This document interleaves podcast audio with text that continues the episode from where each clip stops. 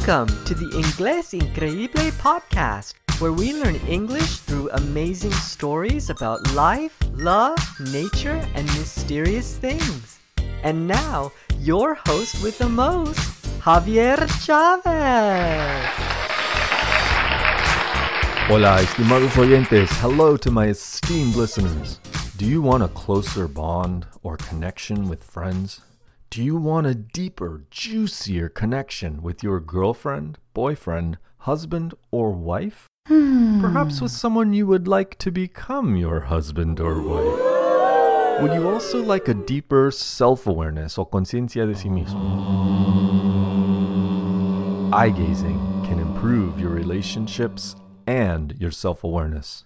Put simply, eye gazing is when two people agree to stare into each other's eyes. Se miran a los ojos. This powerful yet simple activity can change your life and the lives of your beloveds or loved ones. We grow up believing it is rude to stare, and in many cultures it is. We often avoid eye contact. When we look someone in the eye, it is often for brief moments to show respect or that we are listening. Then we don't sustain eye contact for very long. Sometimes sustained eye contact can also seem rude or even disrespectful. Eye gazing is something entirely different. Let me explain what eye gazing is by sharing my own experience. It was transformative. I attended a workshop where the participants had to stare into the eyes of a stranger for one minute.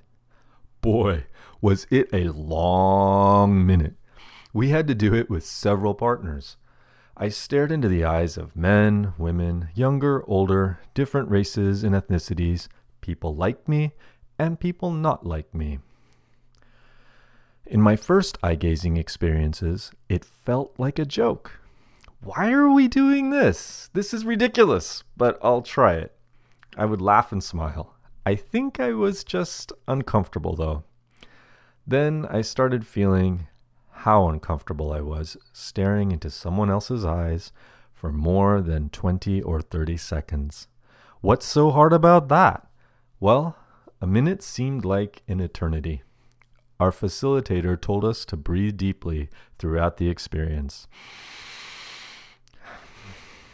Breathing deeply calmed me and made me feel more open to this experience. After eye gazing with more people, the facilitator of the workshop increased the time to two minutes. But something was happening in me. Self awareness. I was aware of not only how uncomfortable I was, but I was feeling into why I was uncomfortable. I was insecure that my eyes would betray my true feelings. I felt exposed. Would people see my insecurity? Would they see that I liked connecting with them? What would they think about that? Would people judge me? Most importantly, I realized how much energy I put into a mask or facade. I was so worried about what other people thought of me. That took a lot of energy to maintain, but I let it go. The point of eye gazing is to accept the other person in this moment, to be present with them. I let go of my worries about what the other person thought of me, and I allowed myself to simply be there with the other person. It was such a relief. We have a phrase in English called to get over myself or get out of my own way. I suppose in Spanish it might be supreme lo mismo. When I got over myself, I began seeing the other person whom I was eye gazing with. I felt self acceptance. I felt safe and secure in myself. Now I could see and feel the emotions of the other person too. They say the eyes are the window to the soul. I felt more connected with the other person. I could feel their vulnerability, joy, confidence, insecurity, and more. Sometimes my partner or I would cry, laugh, or feel a range of emotions while eye gazing. I accepted my own emotions and my partner's. It was joyful to let our emotions run free. After the eye gazing activity, we offered hugs to our partners, and we all later talked about the experiences and how we felt. Maybe many of us felt vulnerable in front of our partners, yet left more confident in who we are. All of us felt more connected, safe, and secure. Good feelings were abundant. Eye gazing is good for many people. It is especially good for lovers, especially when combined with yab yum. yab yum is a seated position from the Tantra tradition. In the yab yum position, the woman sits in the man's lap facing him. Her legs are wrapped around him. The two lovers can make deep eye contact while being wrapped around each other.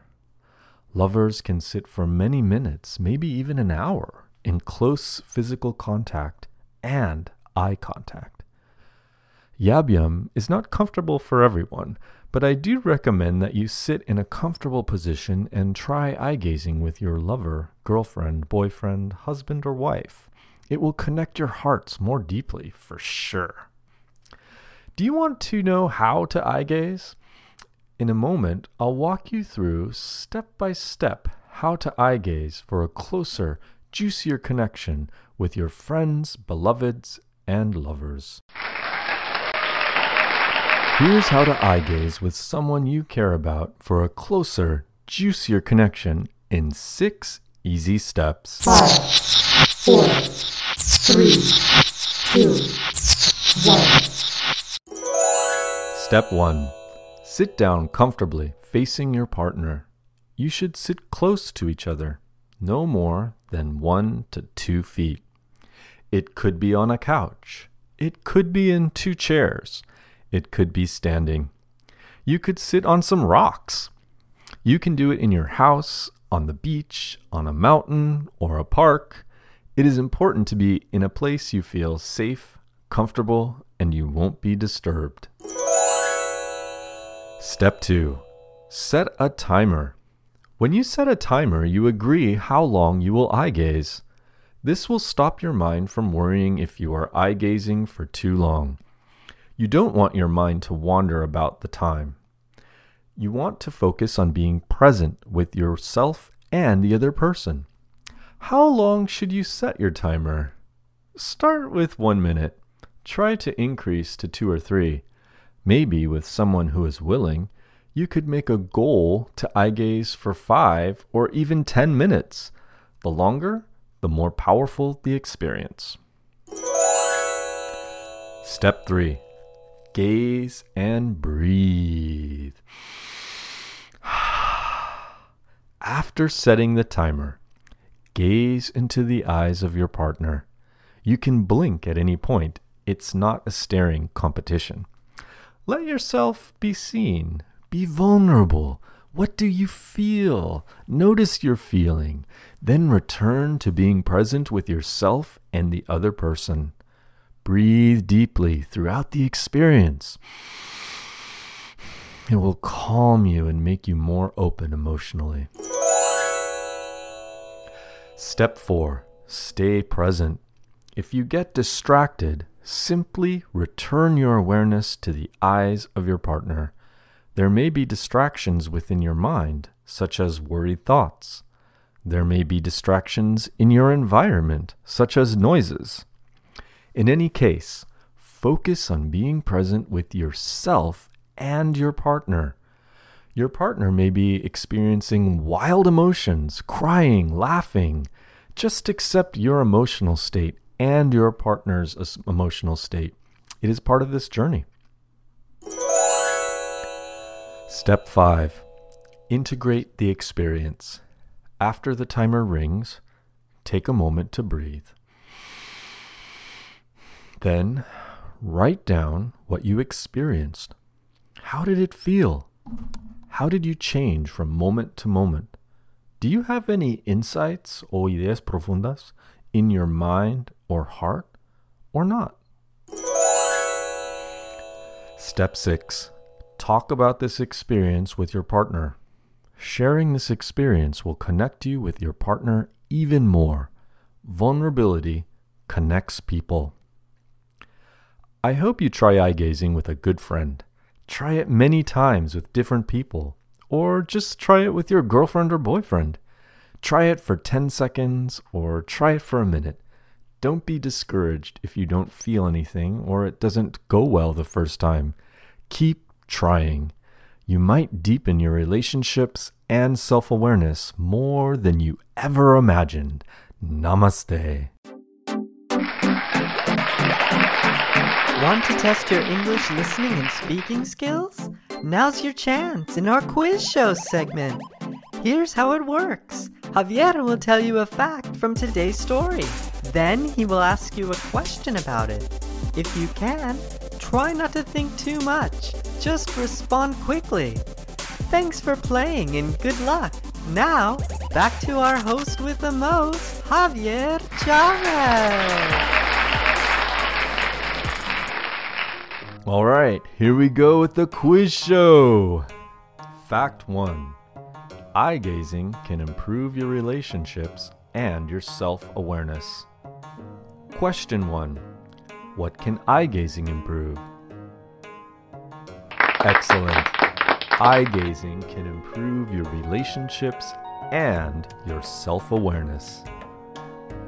Fact 2 You should breathe deeply throughout the experience. It will calm you and make you more open emotionally. Question 2 How should you breathe while eye gazing? Why? Great job. You should breathe deeply throughout the experience.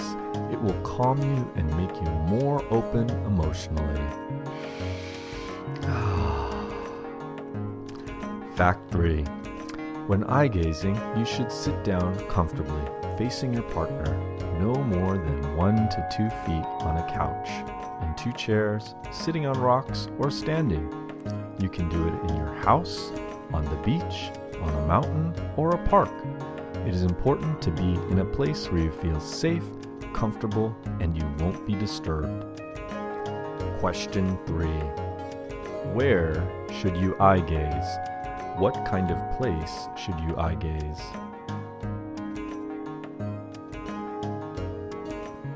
Awesome! When eye gazing, you should sit down comfortably, facing your partner, no more than one to two feet on a couch, in two chairs, sitting on rocks, or standing. You can do it in your house, on the beach, on a mountain, or a park. It is important to be in a place where you feel safe, comfortable, and you won't be disturbed. Can you think of a good place where you can eye gaze? Before we go, can I tell you a couple eye jokes, bromas de ojos? Maybe you can tell these jokes to your English speaking friends, if that's your style. Jokes are the richest part of language. Many rely on puns or synonyms that require an advanced knowledge of the language. Well, here it goes. what what did one eye whisper to the other? Between you and me, something smells. okay, so in English, we have a saying, between you and me. When we say between you and me, we are keeping this information confidential. Maybe it's even a secret. So the eyes whisper their secret to each other. Something smells because the nose is physically between the eyes. So, what did one eye whisper to the other? Between you and me, something smells. um, anyway, a person who understands that joke knows the joke. Get it? Nose. N O S E es como nariz. Nose suena igual que knows, K N O W S, como saber en español. Y también el nariz está entre los ojos. Anyways, here's another humorous treasure. Why did the cell phone wear glasses? It lost all its contacts. Get it? A cell phone has contacts. We wear glasses if we lost our contact lenses. Lentes de contacto. Well, that's joking around for today. I hope you found it funny.